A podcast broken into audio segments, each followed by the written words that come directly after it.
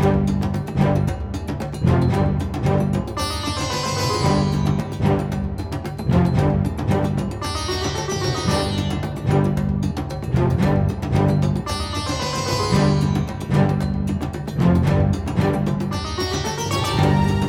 んにちは山本です。少し難しい本がある生活ラジオ。この番組は哲学書や思想書などに興味ある方が私も読んでみようかなと思うきっかけを提供する番組です。それでは230回目です。よろしくお願いします。今日はですね嘘をつきたくなかったらってことをねちょっと考えてみたいなと思います。まああの嘘っていうね言葉を聞いてまあ人それぞれね思い描くイメージっていうのはあるかと思うんですよ。うん、絶対いけないものだとかね時にはついてもいいんじゃないかとシチュエーションによるんじゃないかとかねよくありそうですよね。歌詞とかでも優しい嘘とかね。うん。あったりするのでまあそこはねちょっと道徳律の話になってくるのかななんてね。まあカントなんてね提言名法なんて形で嘘はどんなねどんな時でもいけないみたいな形で言っているんですけどまあちょっとねまあそこまでね深い議論しちゃうと、うん、難しい話になってくるのでね。あの今あなたがね考える嘘っていうところで構わないと思うのでちょっと今日はあなたの中で置き換えて聞いてほしいなとは思うんですけれどやっぱり嘘っていうのはあんまりつきたくないものだとは思うんですよ。ついついちゃうっていうのもあるかとは思うんですけどでも好き好んで自分から自ら進んで今日俺絶対嘘ついてやるってあの人狼ゲームとかじゃないんだからね絶対俺は今日は嘘ついてこのゲームに勝ってやるみたいなことはまれにねゲームのではあるかもしれないけど現実ではそうはないわないと僕は考えてるんですけどねそんな中でもうんやっぱりね一日ね寝る前に振り返ったりとかするとあなんであんな嘘ついちゃったんだろうとかね、うん、後悔することってあると思うんですよ。言葉の弾みとかね会話の流れとかなその場のシチュエーションっていうのもいろいろあるかとは思うんですけどねそういった後悔があると思うんですけれどそういった時ねちょっとねそのシチュエーションを振り返ってもらうとやっぱりなんだろうなよく考えなしに喋ってる時だと思うんですよやっぱり。特に例えばあるかなあの3分間スピーチとかね会社で。学校でもいいですけどあやらされたりとかうん結婚式とかね何かのパーティーの二次会で二次会じゃあの一次会とかでも二次会でもねなんかいきなりスピーチを頼まれるとかね。まあさすがにいきなしはないのかなわかんないけど。でもそういう時ってとっさにねやっぱみんなの視線とかも怖いから怖いというかあるから当たり障りないこと言うわけじゃないですか。そこでやっぱねいや今日の結婚式ご飯まずくてさ なんていうのは言えないとは思うんですけど それを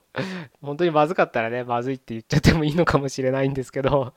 まあほとんどは言わないですよね。うん。でじゃあそういう時ねそういう場合に立たされた時どうすればいいんだってことなんですよ結局。僕はね何も言わない。っっていうのをお勧めしたいです。スピーチ頼まれて何も言わないってなんだよって話ですけれどあのね変なことを言おうとしないっていう意味なんですよ。何を言う何も言わないっていうのは。結局ね嘘って本心から出た言葉じゃないんですよ。いろんなことを手繕って例えば会社でなんか最後の人がねみんなの前でありがとうございましたみたいなことを言う時にねあのここでいろいろ勉強になりました学びになりました次に生かしますみたいなことを大体みんな言うと思うんですけどまあそれが定文化してるのでねあのそれは構わないのかもしれないけどでも僕ねそれやっぱりね定式もうほんと挨拶みたいなもんなんだ。こんにちは、おはようございますみたいな挨拶みたいなものだから、聞いてる人の心に残らないんですよ。全くもって。本心から言ってたら、本当にこの会社は良くて、今までこんなトラブルがあったけど、これだけ自分を自己成長させてもらえて、みたいなね。自分がこんだけ変わりましたみたいなことを本心で思ってるんだったら、その通り言えばみんなに伝わると思うんですけど、とりあえずね、行き当たりばったり手繕った、そういった言葉は、届かないんですよ。雑音にもならないんです本当に。雑音だったらうるさいなと思うじゃないですか。全く無味無臭なんですそういったもの言葉っていうの。せっかくせっかくというかね、うん、せっかくって言葉は嘘だな。違うな。うん。その立たされてね何かを喋った時に言葉を発するって一つのエネルギーなんですよやっぱり。疲れるじゃないですか人前で喋るって。そういった時になんか当たり障りないことを言ってね。で無味無臭の言葉をそこにね放つよりは黙っとく方が僕はいいんじゃないかなと思うんですよね。何度も言うように黙るってそのスピーチをするなってことじゃないんです。なんか感じたことを言えばいいんですよ。本心をね言うの怖いっていう人いるかもしれないですけどそんな自分の内面をえぐり出せってわけじゃないんです嘘をつくなっていうだけな当たり障りないこと言うなってことなんです